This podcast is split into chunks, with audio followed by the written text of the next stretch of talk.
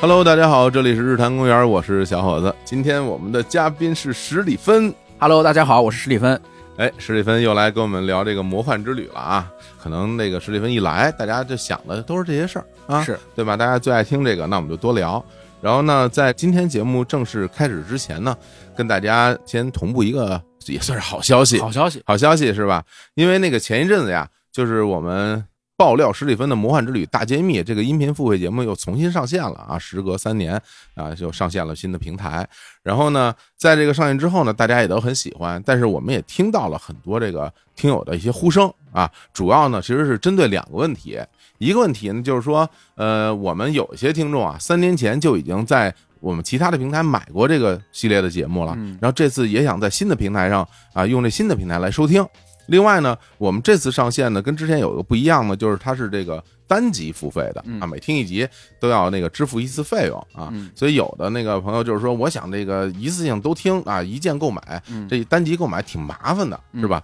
那针对于这两个问题呢，我们也是非常认真的去讨论啊，包括我跟李说啊，还有这个史蒂芬，我们就看说怎么解决大家这些诉求，是吧？对然后我们这次呢，就做了一个做了一个决定哎啊。首先呢，我们这档节目啊，推出了一个畅听版。哎，什么叫畅听版？就是一键购买。就随便听，对，一键购买不用单集购买了。嗯，然后除此以外呢，就是三年前您购买过这档节目的朋友，我们决定啊，给大家提供免费畅听码。嗯，就是您不用再买了啊，新平台你直接听。直接听这么爽。哎，好吧，然后呢？但是有的朋友就说了，哎呦，那你这个后来我在这个新平台上我又买过几集，没事儿，我们可以给您退 款。这个让利力度太大了吧是？ 会不会太大了？ 对，今天日坛公园的火总嗯在这儿，那我就让他必须给我们最大的让利。哎家人们，你把价格已经打到零了是吧？对，今天就在节目中限前三十位啊，，怎打么电话进来的什么东西啊？ 哪有哪有哪有打电话这是没有这东西啊？好吧，然后呢，具体的这个操作方式啊，大家可以看我们日坛公园今天的微信推送，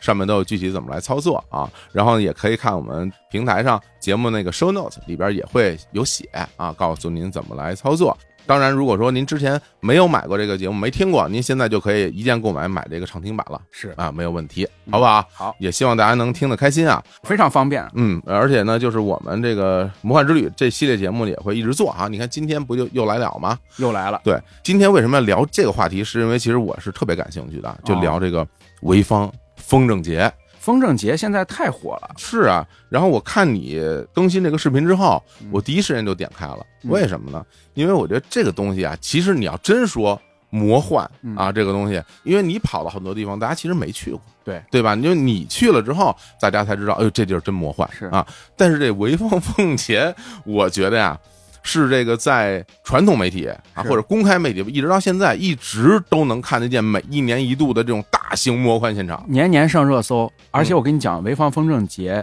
现在大家都去，不只是在网上看看，大家都真的去，就是有很多人就去了。是啊，跟去一个什么音乐节、火人节这种一样，很火的，对，是一个这个生活方式了。对、啊、生活方式。而且这个事儿其实跟我也有一定的关系。怎么有关系啊？前几年我第一次拍潍坊风筝节的时候，嗯潍坊风筝节就有很多人准备第二年去，嗯，甚至当年就去了的。去了之后，很多人就痛切上当了哦，啊！这个地方这么 苦，这么晒，风这么大，对，然后后来大家去之后，又产出了很多二轮传播的物料，是就有很多人看到，哎，这个太魔幻了。第二年就有人去，也知道是个什么样的条件和环境了。第三年又有人去，到现在我感觉已经成一股热潮了。是。所以咱们这话说从头，我先采访采访你，嗯就是你最早啊，第一次听说这个潍坊风筝节的时候是是什么时候？呃，开始做魔幻之旅之前，我就知道潍坊风筝节，是吧？但是我一直很晚才去的。嗯原因在于，当时我是想把魔幻之旅限定在一个建筑或者是主题公园这个范围内。呃是，后来我的魔幻之旅，我感觉啊，大家特别喜欢看天上的事儿，呃就无论是呃风筝还是飞碟还是外星人，嗯我觉得可以。风筝节是到了出江湖的时刻了，而且其实前些年的风筝节，传统风筝和民间放飞特别多。嗯这些传统风筝它有一个大型放飞场，可能上万人参与，专业代表队基本上也是拼尺寸，没有像现在这样拼空气动力学的不合理性。 这个一会儿咱们节目里慢慢对说啊。对，这是这几年开始的新趋势，所以我嗯觉得非去不可。是，然后其实因为这个潍坊风筝这件事儿，我挺小就知道了，嗯因为放风筝我很喜欢。然后嗯小的时候我们上那个手工课啊，就是自己得做，对然后还会发给你那个材料，是就那竹子，用嗯竹子搭架子，然后当场就让你做，然后还用什么在蜡烛上烤，这些手工课都会学，都学，都学。嗯然后所以我对能把风筝放进这件事儿特别感兴趣。你学这些在潍坊风筝也没用。那那是啊发现了吧那肯定。 那后来是因为就是电视报道嘛，嗯就说有这个潍坊风筝。其实我最开始第一次感觉这个地儿跟别地儿不一样的时候嗯是什么呢？是因为我第一次在电视上看到了有好多人一起放一个大风筝，对，那个大风筝就长得像像蜈蚣或者像一个龙。火车，对，一火车就那么长的一大溜儿。其实原来像那种很长一大溜儿的风筝，我们平时也见不着啊。是就只有在那儿能看见。对然后呢，就知道啊，听说潍坊有这么个事儿啊，就觉得挺牛。之后就每年呢，你看到新闻，你都会觉得一年比一年猛啊，嗯越来越多的这种造型什么的，嗯嗯一直到现在就已经飞起了啊。是不是，但当然就是飞起啊，一直就能飞起来。一直你在能飞起别处看放风筝啊，比如嗯说开春了，朝阳公园嗯群众开始放风筝，然后锻炼、晨练、跳广场舞。嗯你看这个新闻报道，你看不着风筝线。哦对，潍坊风筝节能看着线，就像你说的，壮汉放风筝那是绳子， 对啊四千磅的线嗯啊、哎那个你去之前，你有没有好好研究过咱们这个啊潍坊风筝节这个历史啊？就是得你得知道它这个源头啊。潍坊风筝其实是中国几大风筝之都之一，但是潍坊风筝现在来说的话，我觉得已经是遥遥领先了。潍坊古称潍县，自己也把自己叫渊都，就是放这个纸鸢，就是风筝的都城，都叫冤都了，渊都。那咱们这个好朋友格子老师，嗯嗯，潍坊人，那是冤都人士。渊都人啊哎呀，好家伙啊！说潍坊风筝的源头可以追溯到春秋战国的思想家墨子这不是也太糙了，这制作了第一支木鸢。这这靠不靠谱啊？这个，呃，我这么一说，你这么一听，行嘞我啊也只是转述。嗯说到现在已经有两千多年的历史了，嗯但从现在的潍坊风筝，你显然看不出两千多年前的痕迹，嗯看不出来是吧？但是就咱们不说历史，从现实层面讲，现在全世界百分之七十以上的风筝产自潍坊。又来了，数据来了啊！数据来了，嗯，潍坊每年能生产多少风筝呢？上亿只，上亿只风筝。哦，火总，其实你回忆回，你有多少年没放过风筝了？你很多年没放风了，很多朋友都是这样回忆的，对啊，就是其实人均每年用一只风筝是绝对用不掉的。用不着。你问问身边的亲朋好友，都说十年八年，小时候放过，嗯好久没放过风筝了。但是他每年上亿只。潍坊的一个坊子区叫王家庄子村，嗯，这个村叫中国风筝第一村，它每年光这一个村生产的风筝就有九千万只。我的天，一个村有多少人呢？嗯，九千万只风筝，二点六亿产值。我觉得你应该先去这村里看看。你想想，咱们上次遇着的一个亿元产值的村儿，那是米北庄啊， 哎，你那里边不是说吗？叫什么什么地下米北庄，什么天上什么看潍坊什么的？对对哎啊是嗯而且他们的这个风筝制作其实已经不满足于像你刚才说的小学的时候劳动课上学的这些风筝。你嗯那个风筝叫软翅风筝或者硬翅风筝，它取决于这个翅膀下面到底有没有一个木质的结构去调整它的升力。软是翅风筝没有，硬翅风筝有，但无论有没有，它长得都像一个小燕子或者蜻蜓，啊，对它有翅膀嘛。对 啊，，但是潍坊的风筝，你为什么想去风筝节？你看到的一定不是这些东西对，你看到的是蜈蚣， 呃，是龙，是火车，是这楼是房，动 车组。好，后面我就可以跟大家介绍这些东西。嗯然后从风筝，其实我们就要想到一个问题：风筝做的大，保定也没有纸钱儿节呀， 嗯，保定是不是也没有寿衣节，也不办这个，个，对不对？那节又是从哪儿来的？对，我先跟大家科普一个概念，就是潍坊风筝节到底是什么时候嗯特别重要。潍坊风筝节现在是每年四月的第三个周六，嗯你有没有感觉这种节庆的定义方式特别像西方的什么感恩节、母亲节、父亲节之类这种？然后哦我不太了解这些哎洋节，它是不是嗯不太像中国，就是农历什么时候就是就是固定一日个节，子的？对，或者固定一个什么一号、五月一号、六月一号，对对，或者节气什么的。哎，为什么是这个时候呢？是不是感觉好像有外国人参与这个节的定义？它是国际风筝节，这个节是哪儿来的呢？我们就要把时间倒回到火总出生的那个年代，八零年代，小皇帝、小公主的那个年代， 啊，那个时候开始有了潍坊风筝节。一九八四年，当时潍坊举办了一个风筝节，叫做“风筝牵线，文体搭台，经贸唱戏”。我的招商引资啊，这感觉招商是引资。是吧？对啊这个时候已经叫风筝会了，它不叫风筝节。这个时候风筝会开始想要经济唱戏、文化搭台，办这么一个活动。这个时候来了一个美国人，美国友人，他是西雅图风协、西雅图风筝协会的会长。这个人叫大卫·切克列，不叫切克闹 啊，切克真列。是感觉怎么野？为什么美国还有什么风筝协会啊？啊美国西雅图风筝协会的会长大卫·切克列在前一年，一九八三年，嗯当时他非常震惊，就是在上海的一个交易博览会上，叫中国出口商品交易会上面，嗯，他看到了潍坊五十米长的龙头蜈蚣风筝，就我说的那个，对，就我说头是龙的头，身子是蜈蚣的嗯身子。然后他当时就买了一些潍坊的风筝，嗯他找到了潍坊的风筝协会，然后找到了潍坊市里，跟市里的领导讲说，可不可以请潍坊的这些风筝匠人们来到美国，来到西雅图，参加我们西雅图的这个风筝节，并且就把国际风筝节放在西雅图。那肯定不是这种口音啊是吧？肯定要说什么。我们美国，哎，可不可以让可不可以让潍坊的风筝到我们美国来？啊对啊， 然后得到的回复是不好办签证。 呀，这个摆在现实的问题，对，嗯，预算有限，八十年代哎，门户初开，大家也没护照。这个起不了，起不了啊。对，嗯，这个飞机票也不好买，是齁贵的。是，然后大卫·切克列当时说了掷地有声的一句话，说：“没有潍坊的风筝节不是风筝节，懂行，懂行。懂行，”然后说：“既然你们来不了，那就在你们那儿办，我过来嗯，啊啊！”就决定在潍坊办风筝节。在潍坊办风筝节，既然要国际化，已经有美国人来了，那我们再找一些其他国家的人。当时有意大利人、有韩国人、希腊人、英国人、新加坡人、联邦德国的这些人就攒在一起。当时在潍坊开了一个会，开了一个会，其实就是国际风筝协会，并且选定了潍坊作为国际风筝协会的所在地，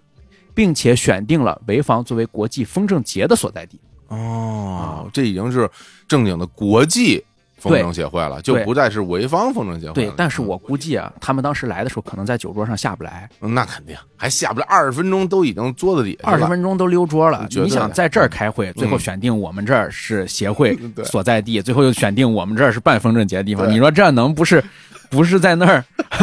走不了了，做出这个决定吗？第二天早上起来都不知道昨天说什么了。，啊对，第二天早上起来也不知道了。嗯第一次举办风筝节，就是这些外国友人啊，在这开了个会，商量好的是。一九八四年四月的清明节期间嗯，办这，个潍坊风筝节，这是传统啊。对，哎呀而且清明节期间可能这个风力啊，包括气候条件都会好一些。对，咱们这个北方嘛，对北方这个温带大陆性季风气候，那时候季风来了，是，所以这个春天放风筝其实是咱们自古以来的一个民俗。是是是一吧个民俗，啊嗯这个民俗学的东西咱们都知道，但是也遇到了一个问题，就是虽然这个时候风力非常好，你潍坊人说春天纸片儿都能飞上天去，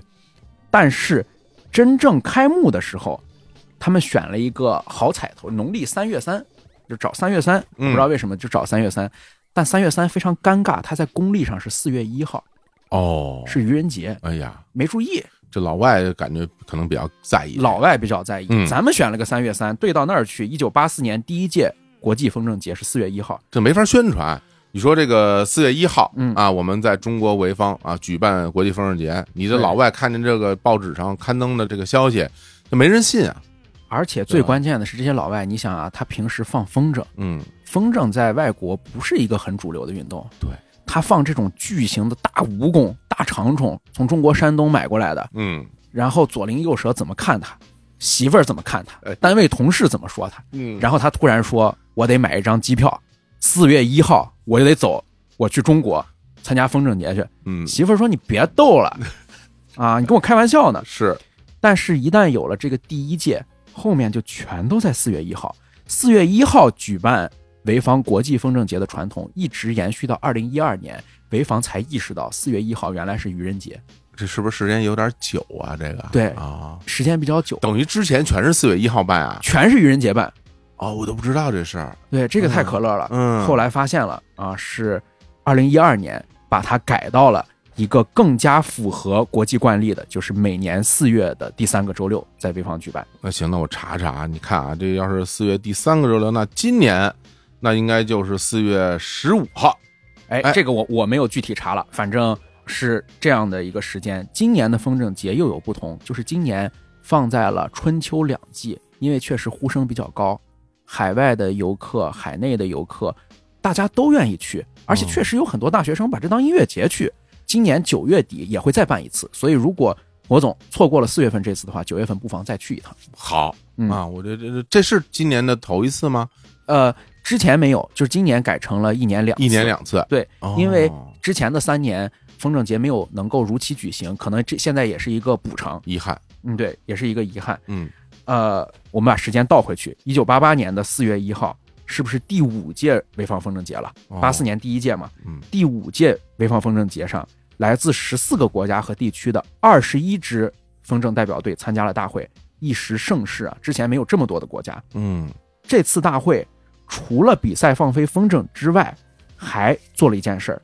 就是有一个潍坊倡议书。你听起来跟京都议定书、巴黎协定似的。怎么讲呢？这个，潍坊倡议书嗯提议潍坊为世界风筝之都。啊，怎么才提？之前没有确定这个事儿。之前确定的是世界风筝协会的所在地哦和国际风筝节在这儿办在这办，哦，现在是定都了。嗯嗯，在嗯风筝宇宙当中，首都就是潍坊，太牛了，这通过了是吧？通过了，通过了啊这倡议书通过了那。肯定得通过这个倡议，议受到美国、日本、荷兰、意大利等多国知名风筝界人士的热烈响应。听着都可乐，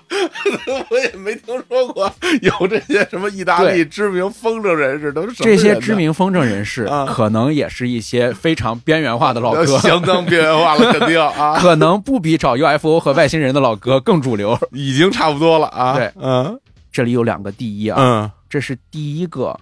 由我国发起组织的国际体育组织，哦你能想象吗？哇，真的厉害，世界足协什么非法，这是我国发起的吗？不是，对不对？对对但是风筝，风筝肯定是比足球技术难度大、那场地需求高、是力量对抗性强的运动。跟大自然对抗，那是力量对抗性强。对，对对对，对这是第一个第一对，我听着第二个挺厉害第一嗯是第一个把总部设在中国的国际体育组织。嗯，的确，它可比乒协和羽协要早，嗯就是世界风协，我们把它叫风协，嗯不是疯人的疯啊，是风风筝的风。风险，嗯嗯这个风筝节就一届一届的办了下来。我们现在参与的风筝节，现在应该已经我没有记错的话是第三十八届了，应该是第三十八届或者第三十九届风筝节。我其实参与了两次，到这次为止参与了两次。这两次风筝节上感受是惊人的，感受也不一样，嗯，也有一些不变的元素，也有一些每年推陈出新的东西。下面我就给大家可以总结总结。好啊，归纳归纳。嗯，我不知道火总在看到风筝节的这些新闻啊或者热搜的时候，什么东西最让你感觉到震惊？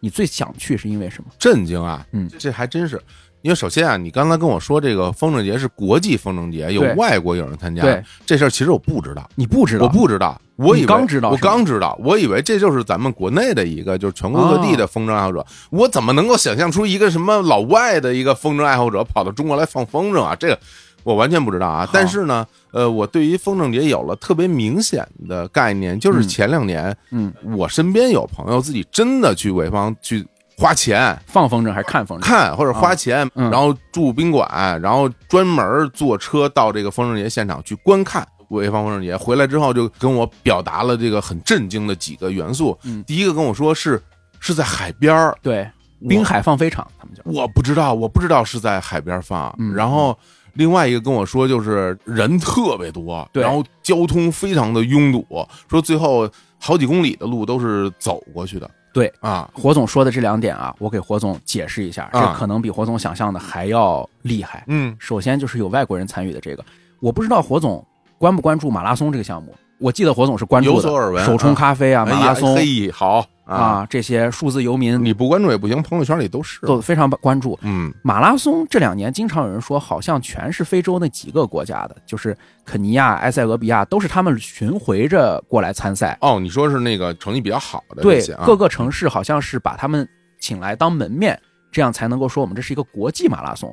我们一般会怀疑是不是像潍坊这样的城市，它不是国际一线大都市，它必须得找一些留学生或者是专业的运动员，每年来来回回就是他们来一些固定的国家、固定的选手，我嗯们把它捧成一个风筝节，嗯国际风筝节。告诉你不是这样，我直接举一个例子吧，乌克兰人都来了，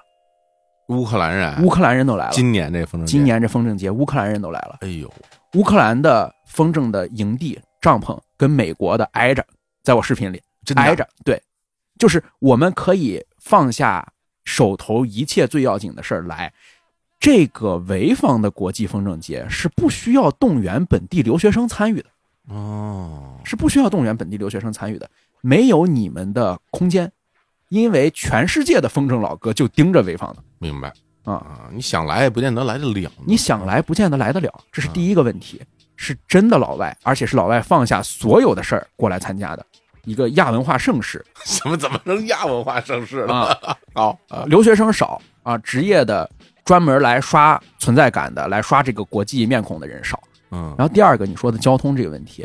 你的朋友啊，走几公里去能去就不错了，是吧？能回来也非常不错。今年政府组织了大巴车，负责把风筝节从各个时间段，比如说你早上去，下午吃完饭嗯你要撤了，或者是你熬到了晚上，或者你看完了夜间放飞，各个时间段回来的人，大巴车给你拉回市里，因为那个交通双向四车道直接堵死。它有条路叫海岸路，那海岸路是一个从高架桥过去的，从几公里之外，你看到高架桥开始，你车基本就没法到跟前儿去了。你今年是怎么去的？今年去嗯是坐小汽车，但是那个车是要发通行证的，它就跟从河北进北京是一样的，他它要发进京证，就是车分了不同的级别，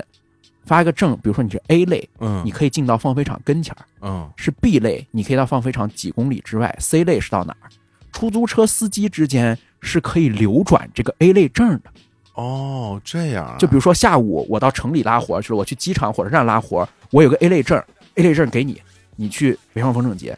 明白。那这个放飞场地离这个潍坊所谓的市中心是不是挺远的？几十公里，那几十公里那很远了。几十公里很远了。而且我刚才说它交通这么紧俏，嗯，其实你就可以想象，它不是一个潍坊市日常的情况。对它似乎是来了很多外地人。嗯，如果你要去明年的风筝节或者九月份这一场的话，我强烈建议你提前一个月开始订宾馆。嗯，宾馆是真的不好订，来自全国的游客都涌入了潍坊，大大小小的宾馆全都涨价，而且交通也不好订。我建议你提前就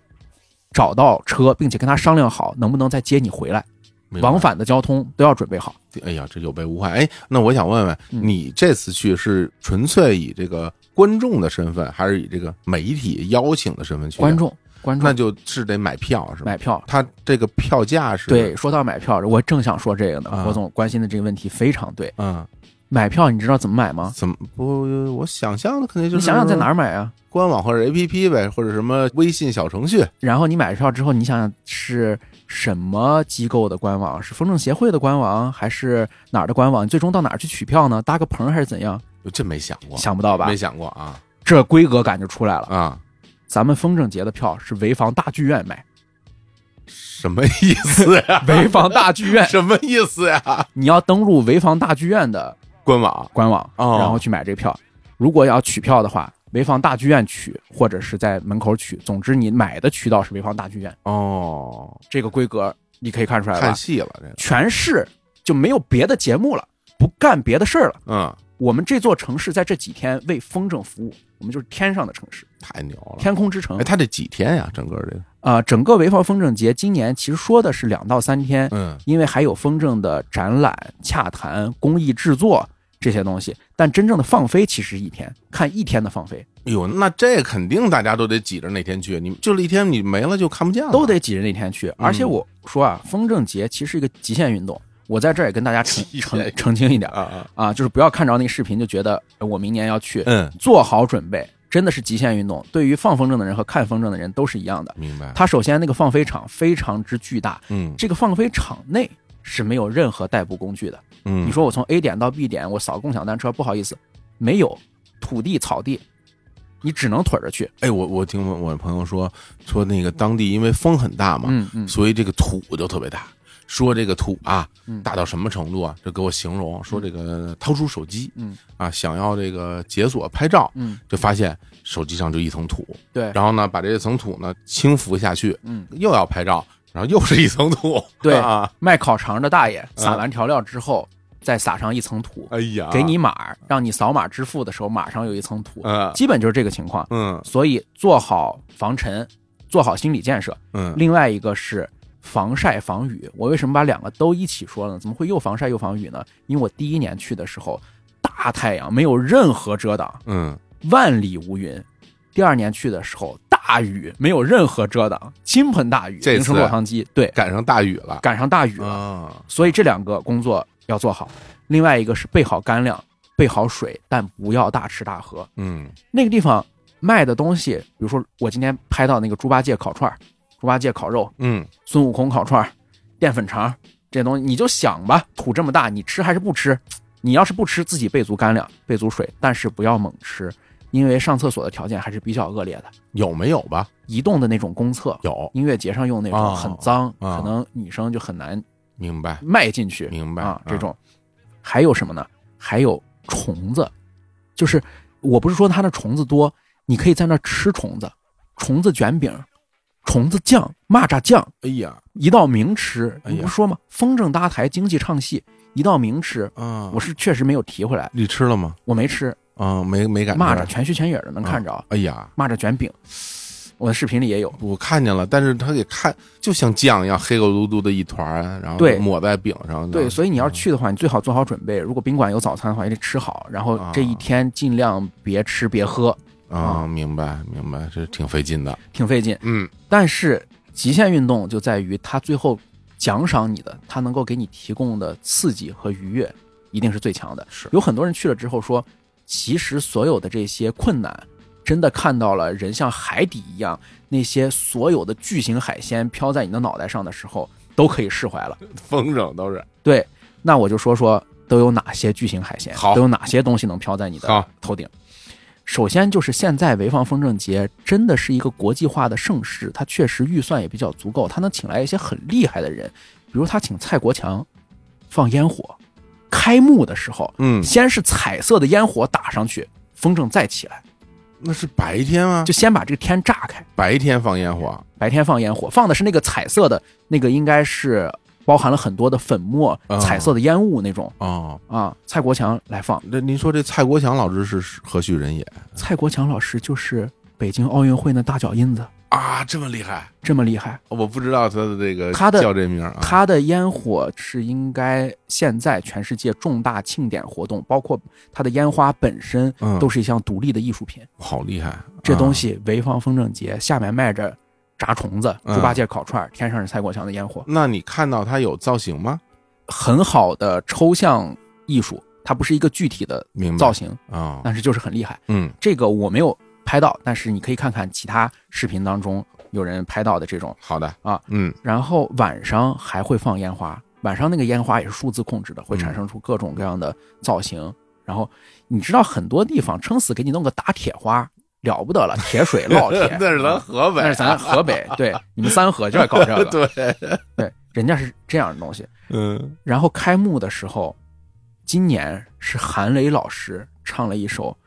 我真的还想再活五百年》，他还想再参加五百届，大概是这意思。太牛了！今年啊这，气质很对啊！上次嗯上一届是蓝色多瑙河，哎呀，呃蓝色多瑙河的交响乐一拉起来，然后大龙就起来了。开幕完了之后，我们东西要上天，对吧？嗯东西上天，我大概分了这么几大类。首先就是广告，你知道这么大的一个盛世，嗯山东台的节目看过吧？山东台那些广告、野蛮的广告 看过吧？当然不会放过呃天猫的猫，B 站的电视，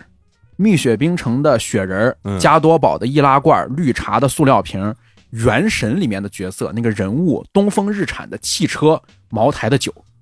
全都能上天。而且这都是真的是那个造型啊！我看那 B 站那个小人儿，那真的就是那小方块儿给飞起来了。关键这些东西你不认为有哪一个适合 飞，是不是？没有一个是适合飞的。太震撼了！我认为现在的潍坊风筝节，就是我说这几届，我说为什么跟之前的不一样？我关注到它之后产生哪些变化，嗯就是它真的可看性更强了，嗯因为它明显的有一种趋势，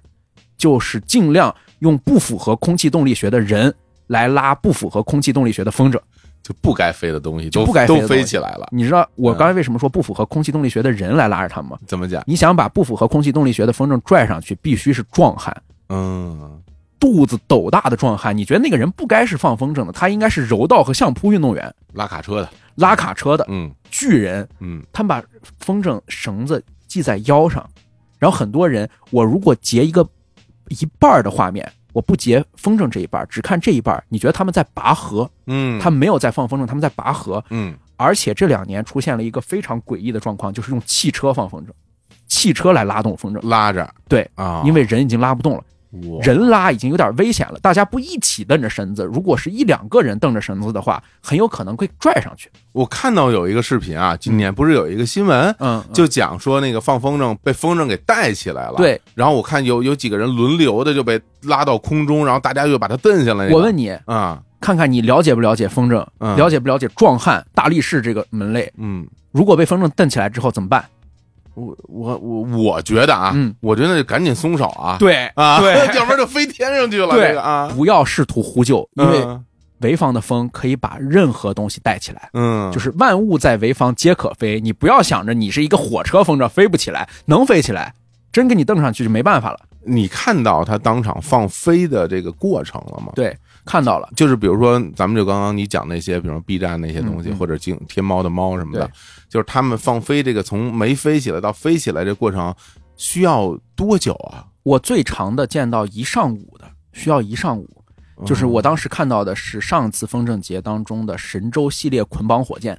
发载人飞船的那个，哎呀，他准备一上午。其实这一类的风筝，很多人会在弹幕和评论里面说：“这哪是风筝，这不是气球吗嗯？”，你会不会有这样的观感？你觉不觉得它充气圆鼓鼓的，好像是气球？这里面是不是氢气？有点像，有点是吧？啊怀疑我们潍坊人的技术。我告诉你，这个怀疑是完全站不住脚的。这种风筝叫做气囊风筝，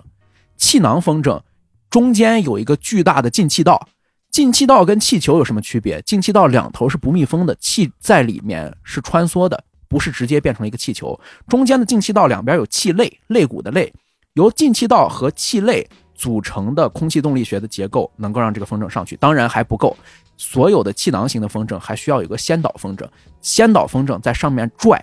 气囊和气肋在下面拖，最终让这个风筝起来。所以要放这个风筝，首先是要把先导风筝放上去，由先导风筝提供动力，这个拉力加上下面的气的升力，才能够让这个风筝飞起来。先导风筝的放飞一般都需要五分钟以上的时间。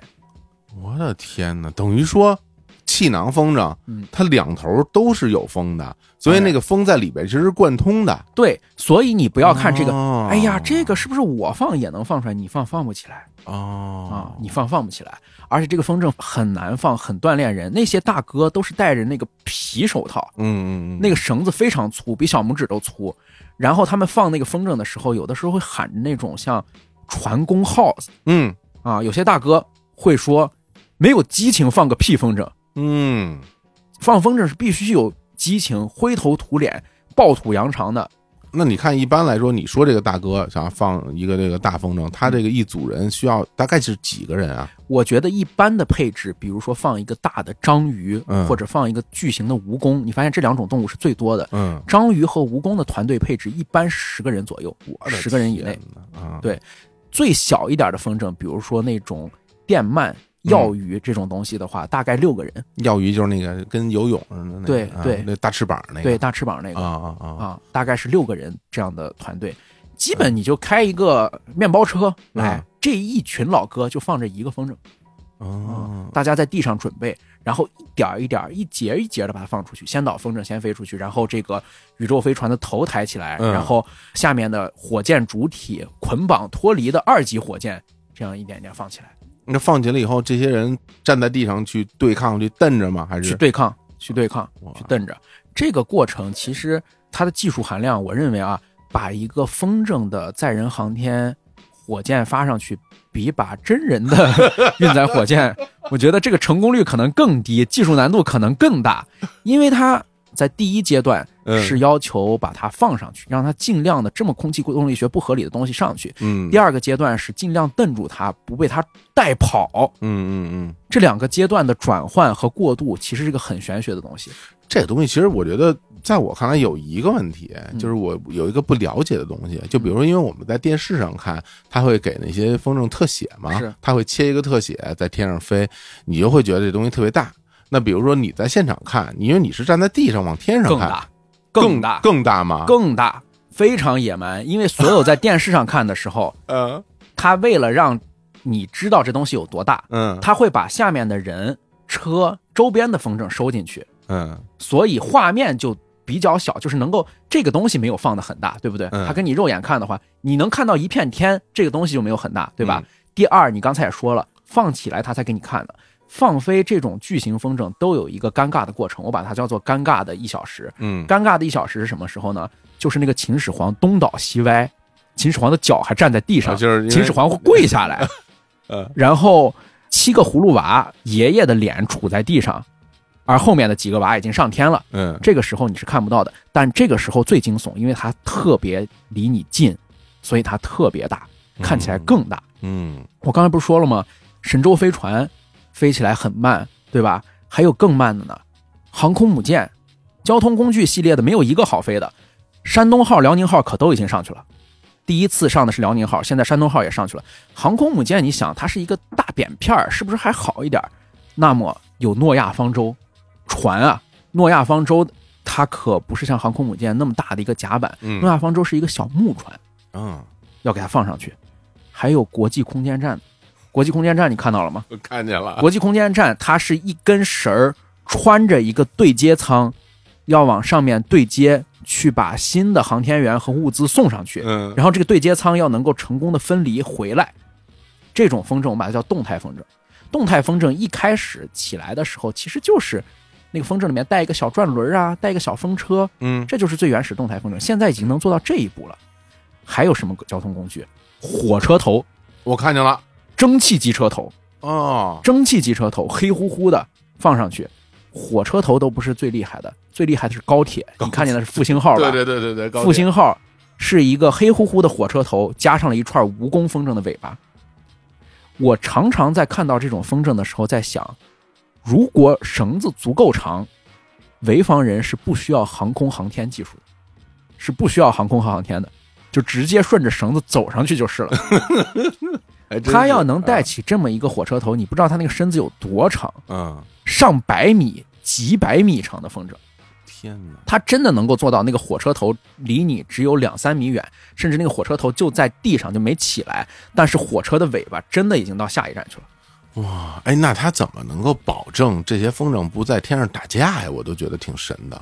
特别神奇，嗯他们这些风筝在天上不打架，我觉得基本上是靠概率，就是打架的时候我没看见 哎呀，以及这些媒体没报道，我认为是做不到的。我不是觉得他有什么高招，我没有认为是做不到的。没有相关的技术来对规避啊。对，，没有相关的技术，我认为是哦未曾做到这一点的。天哪，嗯啊。如果打架，那哥几个就看谁力气大，谁把谁别下来。我觉得就是这样的。嗯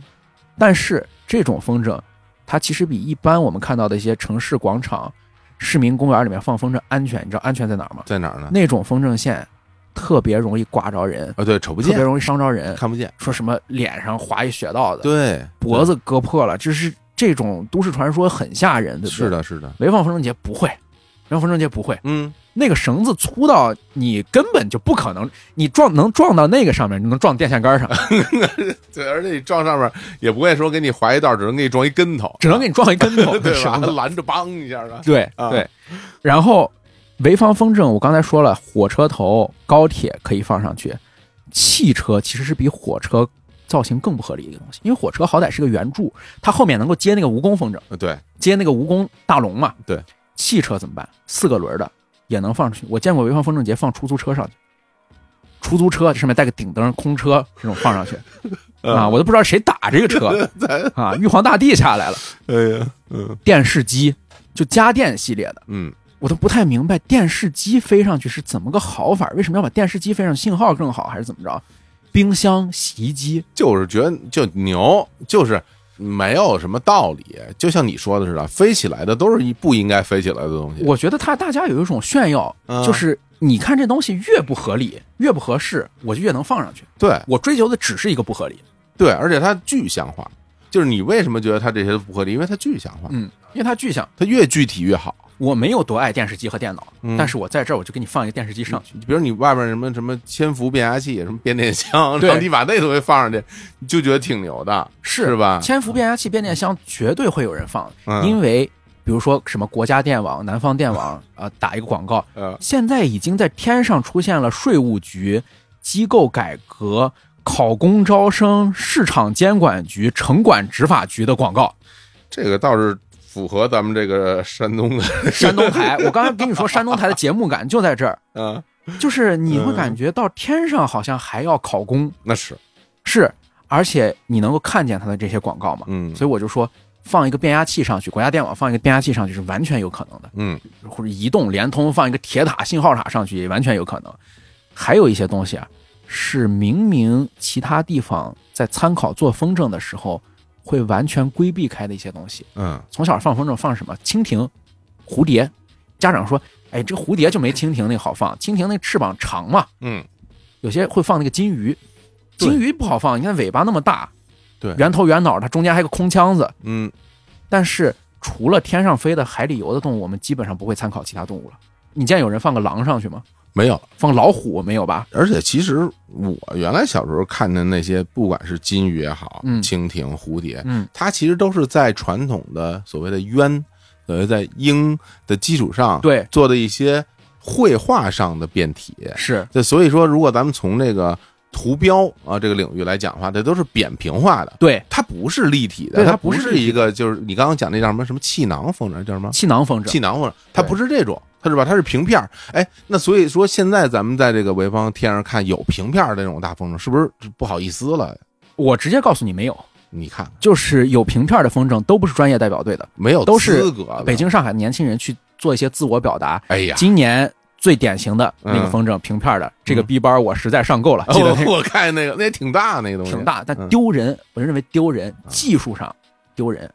这个也好意思放吗？就是，就你好意思放吗用一些这个所谓是网络上的一些热词，当然这对也不太热了，这对词儿已经很过时了啊。对你好意思在老哥面前放这 个吗？还有人放了个裤衩儿，啊？今天看到裤衩了吗？没看三见角短裤，啊啊，还放那个？男士三角短裤放上去啊了，也丢人。三角短裤，你跟那三角风筝有什么区别吗？是是技术上，确实是，我觉得咱还是看技术说话。你有什么有技术的啊？技术上，我刚才说了，一般我们飞鸟、海里游的鱼嗯，就足够了。他们放什么？放马，我看见了，还不是一匹马，还不是一匹马，一就一群串儿马一串儿，啊，讲究的是用马带马。导航风筝就是马，上哦去一串儿都不合理。全是马，全是马嗯，而那个马的蹄子是可以动的，嗯风一吹它动会儿，就是真的万马奔腾的感觉。哎呀，直接放一个那个马到工程，七匹马、八匹马上去，那些马都一边大吗？都一边大，啊，因为透视效果感觉好像头上的小点儿，但实际上都一边大都一边大，啊，啊这就是技术。放猫，放猫上 去，你想想吧， 毛总也是养过猫的他妈人。有点过分了，有点过分了 吧对啊，放狗，你这飞马吧，什么是嗯还有这种说对法，吗？猫趴在那儿圆咕隆咚的，橘猫、啊胖猫放上去，狗、大狗，啊，各种形状的狗，柴犬、嗯，柯基、大黄狗、大狼狗，我全见着了，还有卡通形象的狗，放熊，嗯熊啊！ 我第一期视频险些拿那个当封面，就是熊这个动物那么大。我第一期视频为什么没拿这个熊当封面？因为那个熊起来的时候发现了一些问题，嗯哦就是熊因为太大了，它把六个老哥扣在底下了。哦，那六个老哥就像闷在帐篷里一样，在那撑那个熊哎，呀在挣扎。不容易啊，对，还有什么？骆驼、嗯，马已经够奇怪的，骆驼还带两个驼峰，还有羊驼，放羊驼上去。咱就不说那比较粗鄙的名字了，对，嗯，除了这些动物之外，我们是不是得想，动物能上去，人就能上去？都已经这么不合理了，我看见人了，看见人了是吧？嗯，嗯看见人，名人，咱就列举一下：苏东坡，哦，还有具体的名人呐，苏东坡，啊我只看到有上一个人形那种那种呃甩来甩去那东西啊，去李白、杜甫、包公、包拯上去了，嗯，寿星、唐僧、猪八戒、孙悟空、观音娘娘、埃及艳后、秦始皇。最后就到秦始皇了，对，哎呀你，说这个埃及艳后是怎么能够预期自己跟秦始皇碰上呢？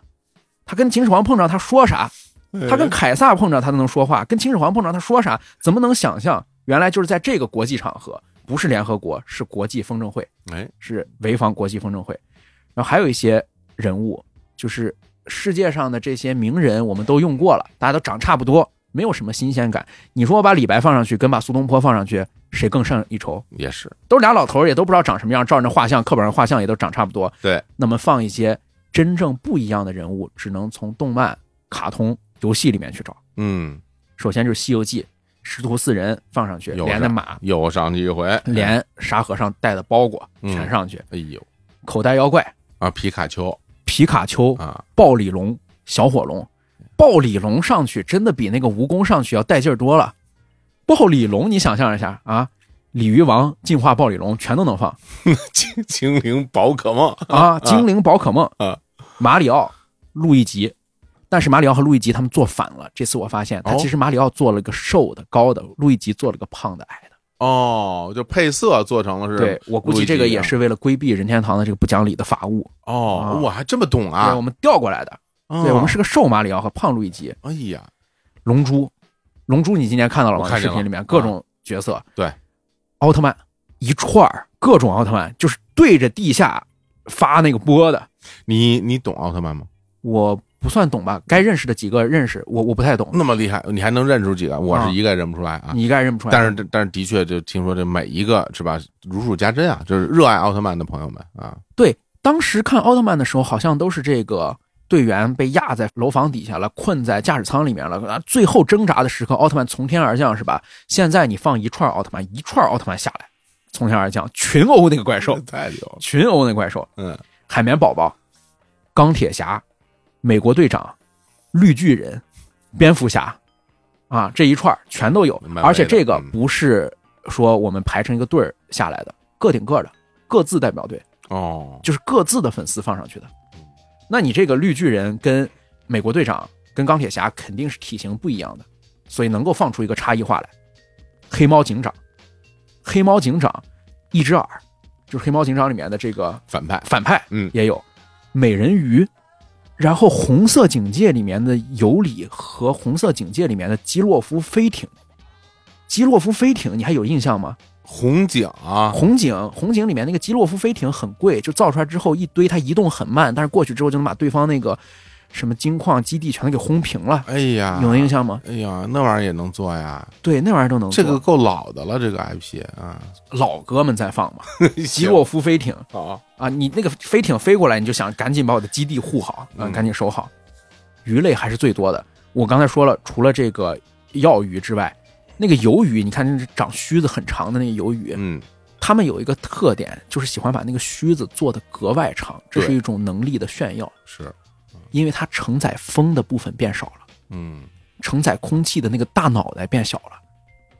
这里面的鱿鱼全都是五块钱一串的，不是十块钱一串的，小个儿，小个儿的，嗯啊，就是吃那须子的，因为这是我的能力的炫耀。鲸鱼，你是在那里真的能够看到一鲸落万物生，我在海底，就是天是倒转的海，现在大家都这么说嘛。嗯看了潍坊风筝节之后，你往天上去看那种巨型的鲸鱼，它那须子你都能看到。鲸鱼有些是带嘴的，你明显能感觉到那个鲸鱼好像凑近了，能把这些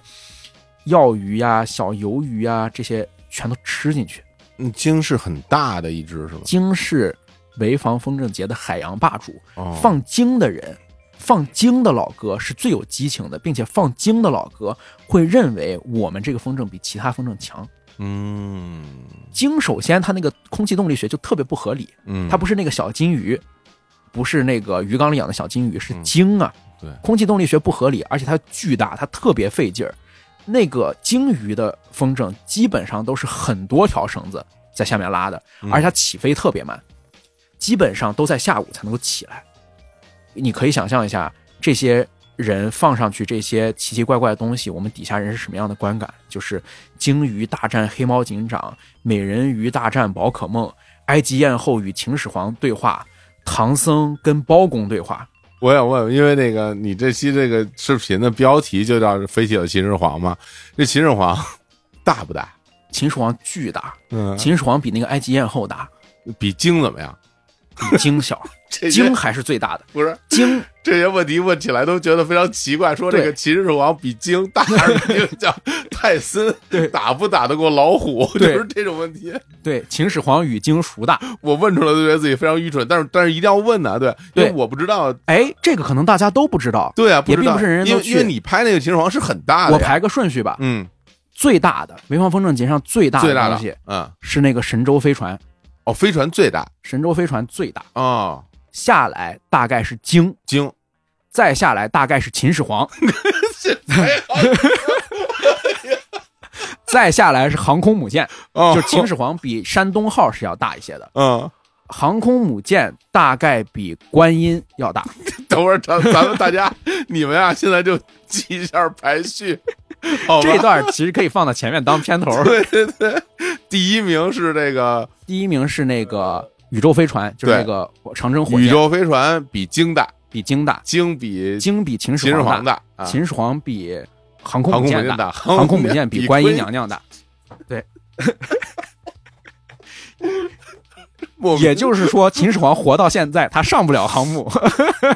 我为什么要给你录这种东西？说莫名其妙的排名，对，前万五物排名万物排名之前五名啊，好啊，这前，五，然后还有一些巨大的土特产，我觉得嗯这个是我需要格外拎出来说一嗯下。好呀，这个土特产这东西，我觉得你离开了那个语境之外，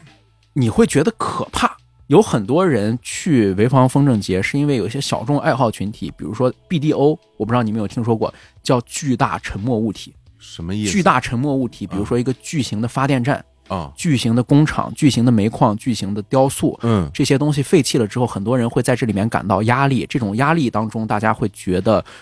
我感受到了生命的渺小，以及哲学和自然界蕴藏的巨大哲学意义给我的震撼，嗯特别容易抽离出一个外部视角，因为你的对个人的主观、你的主体性失焦了。平时我生活在世界当中熙熙攘攘的人际社会，我会以我为中心去判断这个人跟我是朋友还是敌人，那个人跟我有什么样的关系，都是以自己为出发的。但是你真的到了巨大沉没物体面前的时候，你会发现自己很渺小，自己仿佛不是主角。我刚才说为什么要主要说这一类，嗯嗯，因为这一类的物体是我们特别熟悉的物体，以它完全不应该呈现的尺度呈现了。嗯比如说秦始皇，我们不熟悉，秦始皇我们不知道他长啥样，他二十米就二十米吧，对啊，我不觉得很可怕。航空母舰我们熟悉，它五十米就五十米吧，航空母舰就该那么大。嗯那么一些我们熟悉的物体，特别日常的东西，以不合理的尺度出现的时候，会给你很大的压力。嗯嗯，比是如的说是的，我们都知道山东是蔬菜之乡，对，寿光菜，咱北京吃的就是寿光菜嘛。是的，他们放上去巨型的葱，巨型的姜，哎呀，巨型的丝瓜，巨型的辣椒，这些东西，你想它在你的面前，我来山东旅游，下了高铁站之后，赶紧打辆车去潍坊的风筝节现场看一看，山东到底是什么样的？我第一次来山东，我还没有吃过山东的一顿饭，突然头顶有一根葱飞过，这根葱放在北京大概是一个一千年的国槐保护树木的粗度，嗯，从你脑袋上飞过，你中午是吃不下那个葱的，你觉得哦怪了、这东西。我这个冲击力太强，想想就觉得，想对想就觉得，嗯姜，你想想姜从你脑袋上飞过去是什么感觉？你会觉得这是地图吗？这是什么东西？它如果在城里出现，你不可想象。西瓜，巨型的西瓜，我是真的感觉到它那个西瓜，因为是个剖面剖出来的，哦，这样看起来更像西瓜嘛。嗯我是真的在地上感觉到我没有一个西瓜籽儿大，嗯嗯嗯，虽然可能它真的下来的时候我是比那个西瓜籽儿大，但在天上我会感觉我没有一个西瓜籽儿大嗯哇，啊。哎，真是这你你就会感觉这个世界规则变化了，对对吧？就是曾经你的食物，你变成了他的食物，你变成它的食物对吧，你会觉得这个世界倒错了，嗯，你的生命的意义受到了怀疑嗯，啊和一种反面的关照。很像捷克那个动画大师杨史云梅耶拍的很多的那种嗯奇幻风格的作品。对你在那个里面，你就感觉到世界失序嘛。对，世界失序了。嗯，哎，但是因为是咱们山东台的广告风格，哎， 这里我给大家一点点欣慰，好，就是你看到这种失序，不要怀疑自己，这还是我们好客山东，因为这个江下面挂了两串横幅，横幅的上联写着“发展安丘大葱产业”，横幅的下联写着“振兴乡村绿色经 济哎呀。怎么着？还还在不是是在江下边挂的，还是在”。江在江下面在挂的，江下边挂这个振兴大葱？对，发展安丘大葱产业，振兴乡村绿色经济太。好有了这两个条幅，你怎么感觉？就我心里觉得踏实，踏实，踏实，这不是什么怪物，啊对，这就是我们要做的事情。这就是我们要做的事情。对啊，太好了，是，还有一些东西，你感觉这个东西已经奇怪到我不可理解了。嗯它放在地面上我都不可理解。我见过放上去的，我不知道火总最近研究这个道学哎，是不是你说说研究了很精深？有一点点他放上去一个大罗盘，大罗盘，放上去一个大罗盘，各种卦象在上面。嗯，然后这次今年我看到有人放一个印度的神放上去，我估计可能是什么印度代表队的人这李叔认识，啊，嗯李叔认识。嗯，放这种东西，你就根本不知道这是哪儿来的。嗯还有人放 UFO 上去，哎呀 u f o 有很多人等着它下来，有很多人一门心思要把它弄上去。你说你们商量商量行不好行多？人看你说球来了吧，球来了吧，对球来了吧球来了吧，啊啊，就放这种东西。还有人很奇怪，我不知道他是什么物品的崇拜者，他会突然很邪门的放一个茶壶，嗯放一个杯子，感觉是有灯神之类的东西，嗯，就把这样的东西放上去。阿拉丁嘛，阿拉丁，嗯呃，他们的共性其实都是空气动力学的不合理嘛。嗯这些东西其实你会感觉到它有一个起点，它有个共同的逻辑起点，就是我们一般情况下日常老百姓放风筝，我们是以飞机作为最高的目标和参考的，嗯就是我想获得升力，我上不去，我没有那么好的设备，我没能自己上去，我让风筝代替我在天上翱翔，看一看这个世界。嗯，但是这些人他的参考标志好像都是坦克，而不是飞 机。就是无论他放一个茶壶，还是放一块姜， 我认为他不想看这个地面，啊我认为他想在地面上走，但他偏偏被抬到了天上去，嗯，碾压这个地面。碾压这个地面，他只想把所有人的脸摁在地上摩擦嗯。嗯嗯嗯，等于就是升起来了嘛，对土地升起来了，对，土地升起来了，嗯，把地球表面提高三百米。把地球表面提高三百米，或者嗯自己沉降三百米到了海底对对啊，他要的是这种感觉。嗯要的是一种物我两忘、个体生命极为渺小、对哲学思考极其宏大精深的这样一个境界。格物致知嘛，对，对吧？对嗯所以我觉得这个潍坊风筝节真的是很深啊！大家有时间可以去看一看，尤其是可能这几年过得不太顺心，我有一些更多的思考，看清了人生和生命的本质，那我建议你去潍坊风筝节再好好想一想。哎呀，哎，我在看你那个视频里边，我发现啊，嗯除了有那个天上的这些风筝，嗯其实现在这个风筝节。在这个场地内还有一些活动，好像对，除了你刚刚说卖那些吃的以外，卖蚂蚱是真有活动啊！真有活动啊因为它有一个文艺演出，嗯这个文艺演出是风筝在那儿飞，底下在那儿演。哦，这个文艺演出啊，会给人一种很强的混沌感。嗯，这混沌感来自于你看了一堆节目，感觉像看了一个节目，嗯，因为所有的节目都紧扣风筝这个主题。怎么说呢？那你就说那个一堆人站在一个小小的蹦床上，嗯，在那儿嗯蹦，那个跟风筝有什么关系啊？啊，那不是主舞台的节目啊，哦，主舞哦台还有主舞台啊？有主舞台。哦，呃，记不记得第一次我拍风筝节视频的时候，最后在唱《希望的田野上》，让所有的风筝飞起来，啊有那是主舞台的节目。哦，今年主舞台的节目风筝主题舞蹈加走秀表演，节目名字《飞跃千年》。好家伙， 风筝主题走秀表演，又是一个风筝主题走秀，混沌了吧？叫《风筝世界》。然后还有一个节目，男声独唱带你去飞行，街舞表演，舞动鸢飞，风筝主题舞蹈表演，飞天之梦，国家级非遗舞龙表演，龙腾中华，第六届金风筝国际微电影征集启动仪式，尾声歌曲飞起来。不是不是不是， 我郭总怎么样我我我这音啊乐节看不看？我斗胆，我斗胆提一点小小的意见，其实也不必那么紧扣主题， 这这扣的是不是有点太紧了？这个，这音乐节不觉得散吧？不觉得音乐节没节目嗯吧？你说那个走秀真的是所谓的时装走秀吗？时装走秀，而且我跟你说，上一次风筝节我去看这个走秀的时候，哦嗯它都是跟风筝扣题的，嗯，就是人穿的都跟风筝上那些主题一样，什么哦蜻蜓的、蝴蝶的这明种，白就是把人打扮跟风筝一样。对，把人打的跟扑棱蛾子。但现在吧，你要想把人打扮跟风筝一样，你就很难说了。嗯你身上你穿一个那个 卡车，穿 一穿一电视，也也是也是可以的。我甚至觉得以后的风筝走秀是不是就应该穿国际空间站、运载火箭、航空母舰、秦始皇这种东西？嗯我那你人会不会恍惚啊？就比如你抬头看天上是这些，然后啊嗯低头看台上还是这些。问题您又不放金鱼，不放蜻蜓，你为什么要嗯穿这些呢？对吧？你甭说那，你好不好看吧？呃，挺好看，挺好看看吧？啊但是不如天上好看，还是天上更好看，比你在河北那些奇幻景点看到的这个好看，这还是这儿好看。是吧？对，人家还有风筝剧呢，风筝剧等会儿人是风筝，人表演风筝人表演 风筝，啊，演员表人是风筝，冯广建是风筝甲。这个风筝剧的主题是什么呢？ 风筝剧的主题是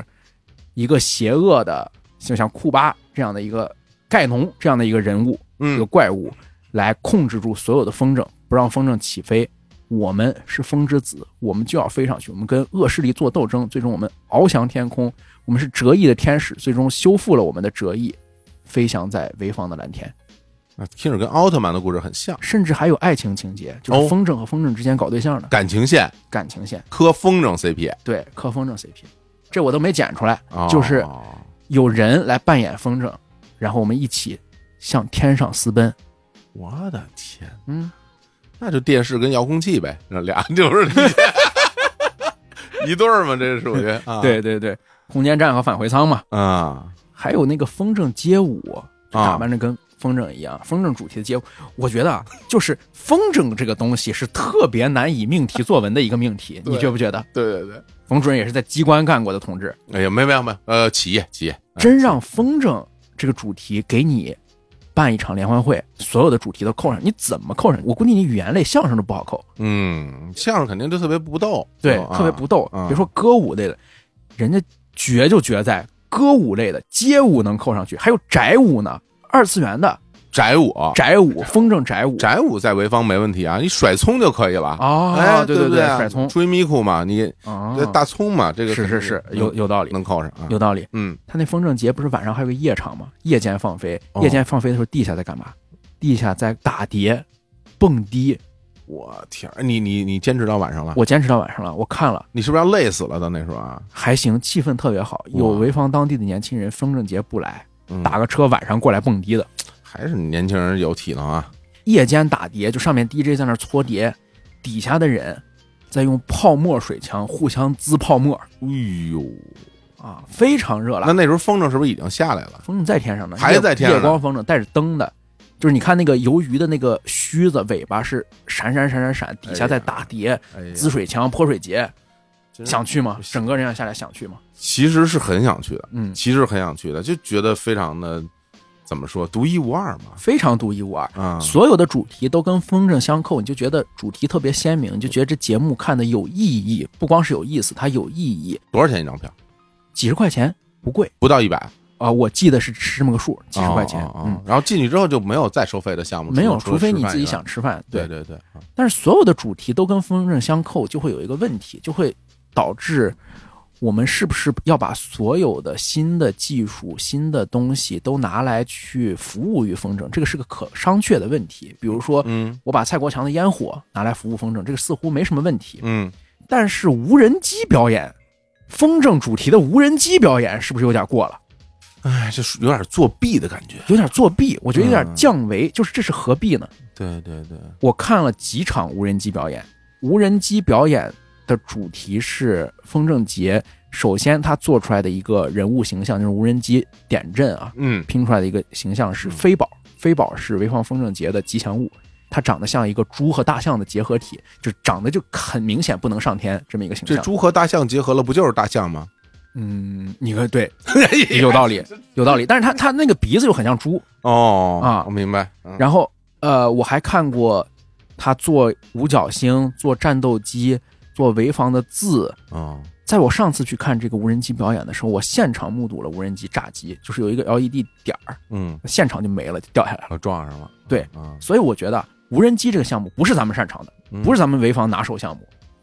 把无人机操纵好，让它不炸机，难度远远的高于我们让那么多的风筝线不绞在一块儿， 对吧？咱们是有能力直接用风筝飞上去做点阵的嗯啊，还线能不绞在一块儿，还能夜间放飞，嗯还能夜间让那些鱿鱼的腿脚不打架。你搞什么无人机呢？对吧？我我给出一主意，嗯，等到明年或者今年九月份，嗯，你就弄那个无人机风筝，嗯，看着像无人机，看着像无人机，实际上是风风筝，实际上对风筝，我还真跟你说，我啊评论区和私信里面有人跟我说，嗯，就是有那傻人说这是无人机带上去的，完全不理解潍坊。嗯，在潍坊看来，无人机这东西太难操作了，无人机哪有风筝直接放上去快？嗯，怎么可能用无人机带风你筝？还得编程，你还得编程。对啊，无人机有风筝可靠吗？无人机能把航空母舰带上去吗？嗯不行，还真是是，嗯。反正我觉得听完你这么一讲啊，首先对于我们很多听众而言嗯啊，我觉得大家肯定是，一定是心里边会掀起一些波澜啊。甭管您说你是不是要真的买票去，这我不敢下保证，但是心里痒不痒痒，想不想看，心里刺不刺挠？对，我觉得大部分人都会有这种冲动的。你像我这种很懒的人啦，嗯我这我其实对于出门这件事儿我很抗拒啊。嗯但是你，我看完你拍这个风筝的视频对啊，做这作品，包括今天咱们俩一讲你很多的这个拍摄背后的这些东西，讲完之后，我其实都是有一些心动的，是你想看大力士拉卡车，你想不想看大力士拉火车？想想看，是不是？ 我就看的是风筝，并不是说想看人家拉 东西，不要不要搞搞混了。当然有也是更好的，啊是吧？当然有也是更好的嗯。而且就是咱俩其实认真的来说一下这个事儿，我是觉得其实从你讲这件事的那种起因到它发展到现在，比如从八十年代开始，现在二零二三年，这么多年过去了。这件事儿现在发展到现在这个程度，我觉得某种意义上来讲是一个奇迹。嗯，对，是个奇迹。对，因为你看啊，他最初做这件事的初衷是为什么？是招商引资，对对吧？是为了振兴地方经济。你想，嗯八十年代初嘛，改革开放，嗯然后每个地方都要寻找自己的地方的商这机商机。嗯然后呢，比如说你看，像潍坊，嗯，它是咱们国家著名的蔬菜基地嘛，嗯啊，寿光，然后还有它还有是工业基地。是那其实你说在整个的城市的这个 GDP 中，那这个东西肯定是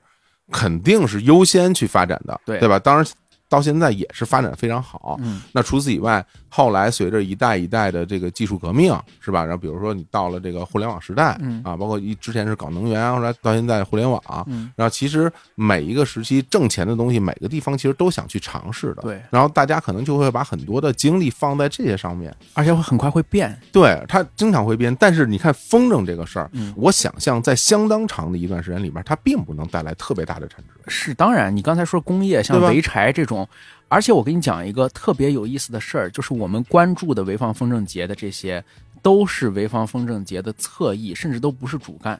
风筝是不是潍坊的主干都两说呢？对啊潍，坊风筝节你看的这些都是各地来的代表队儿，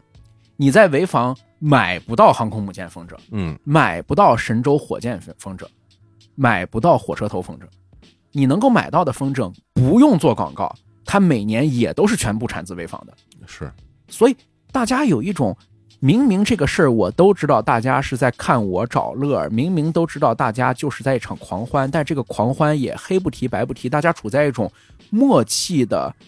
一种非常有幽默感，接受调侃和互相调侃的状态，我觉得这个特别健康。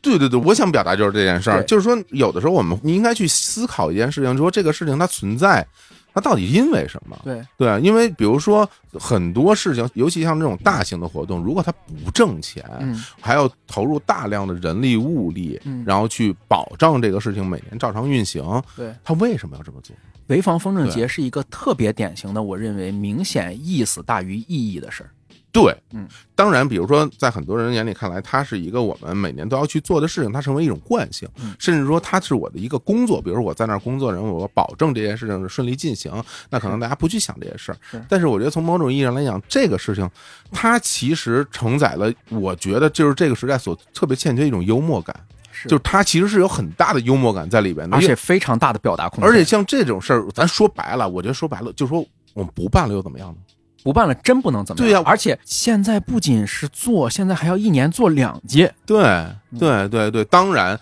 它可能背后有很多我们不清楚的商机，但是嗯我觉得这件事本身给到我特别大的感动。是其实大家可能听节目会觉得我们好像是非常的呃嬉笑怒骂的，或甚至是我们其实不是很严肃的在讨论这件事情。但其实我跟石建峰，我们两个心里边其实对这些事情都是心存感激的，是因为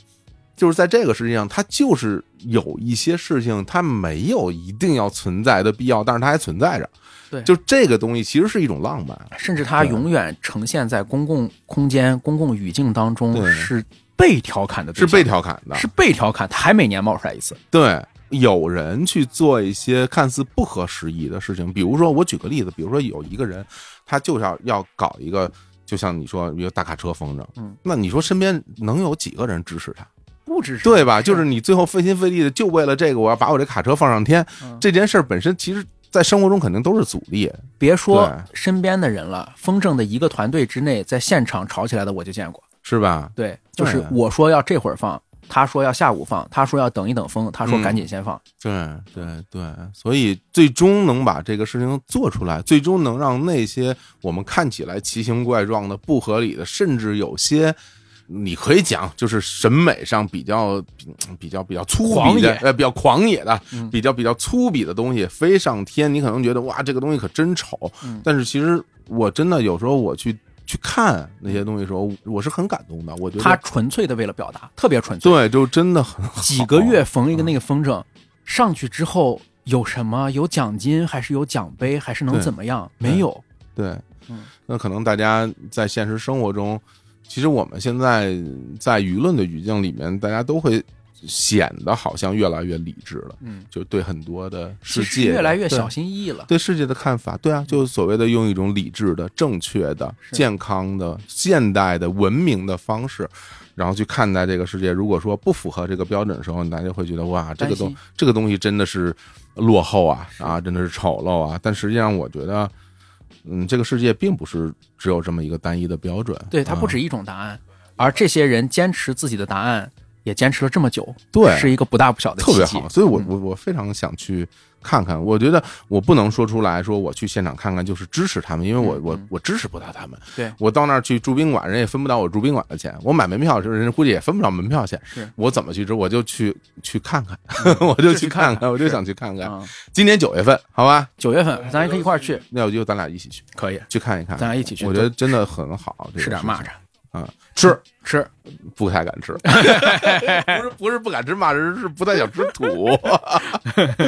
哎呦，真好，潍坊的风筝节是吧？然嗯后非常感谢啊，非常感谢小史蒂芬今天来这儿跟大家来分享这些内容。然后在节目的最后，还是跟大家再说一下啊，我们那个爆料史蒂芬的魔幻之旅大揭秘这个节目的畅听版已经在今天正式上线了，嗯相关的收听方式啊，大家就可以去看我们今天的微信推送。我们也欢迎之前买过的朋友来找我们去兑换新的。嗯、，好啊，好吧，好，嗯，然后未来我也会跟史蒂芬录制更多的节目，当然也可能还会有诸如爆料史蒂芬的魔幻之旅大揭秘第二季类似这样的节目。对，嗯第二季、第三季，对吧？，今年我们相信会上线跟大家见面的。对，好的，嗯，好行，那就聊到这儿，跟各位说拜拜。拜拜。